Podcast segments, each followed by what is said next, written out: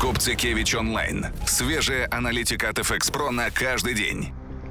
Доброе утро, уважаемые трейдеры. С вами ведущий аналитик FX Pro Александр Купцикевич и наш обзор, посвященный событиям вокруг рубля. Сегодня мы поговорим о том, что российская валюта может воспользоваться нейтральным тоном для развития своего ралли. Ну как, это условно ралли, я бы правильнее, наверное, его называть отскок. Рубль сумел вчера нарастить рост вопреки усиливавшемуся тогда давлению на глобальных финансовых рынках.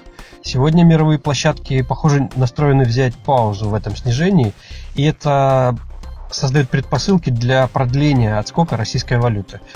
Пара доллар-рубль снизилась на 31 копейку до 66.25 за вторник. Евро-рубль потерял за это же время 33 копейки до 76.15.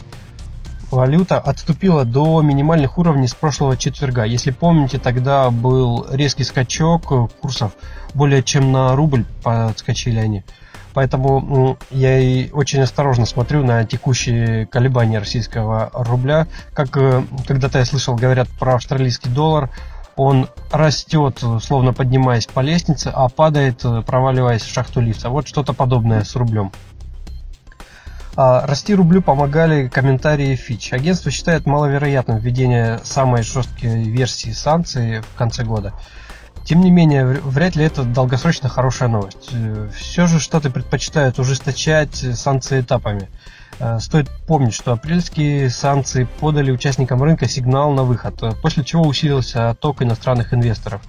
А, мы не видели полной вот э, картины этого процесса благодаря чемпионату мира, но вот за счет этого рубль держался, стоял, но по факту в августе и сентябре вот быстро за календар, ну не за календарный месяц, за так, вот, за несколько недель рубль очень резко снизился. И это была, так скажем, отложенная реакция на то, что происходило раньше. Резкое ужесточение санкций способно вызвать беспорядочную реакцию фондовых рынков. А, это неблагоприятно, о чем и пишет Фич. Но при этом Россия постепенно отрезается от э, мирового финансового рынка. А, ну, скажем, пять лет назад новости о том, что рассматривается возможность блокировка корреспондентских счетов российских банков, э, вызвала бы просто настоящий хаос на рынках. А сейчас это хорошая новость, так как э, предполагается, что будут блокироваться не все банки, а лишь только часть, их, часть из них. И у них останутся еще какие-то лазейки эм, для того, чтобы рассчитываться по долларовым счетам. А, в среду утром на глобальных рынках сохраняется нейтральный фон, а валюты развивающихся стран осторожно восстанавливают свои позиции к доллару. Это может способствовать развитию позитивного импульса российской валюты. Нефть вновь вчера склонила рубль в сторону роста, продолжая восстановление к четырехлетним максимуму. Нейтральный тон фондовых рынков может способствовать э, развитию позитивной динамики рубля. Краткосрочно нельзя исключать касание рублем отметок 66 за доллар и 76 за евро.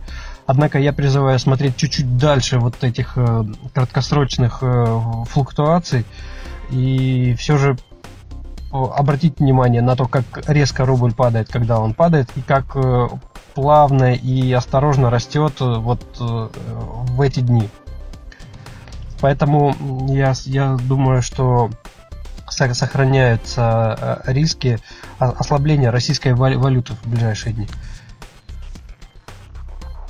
Итак, э, это был наш а, рубль-центричный обзор на среду, 10 октября. С вами был аналитик FX Александр Купцакевич. Всем хорошего дня.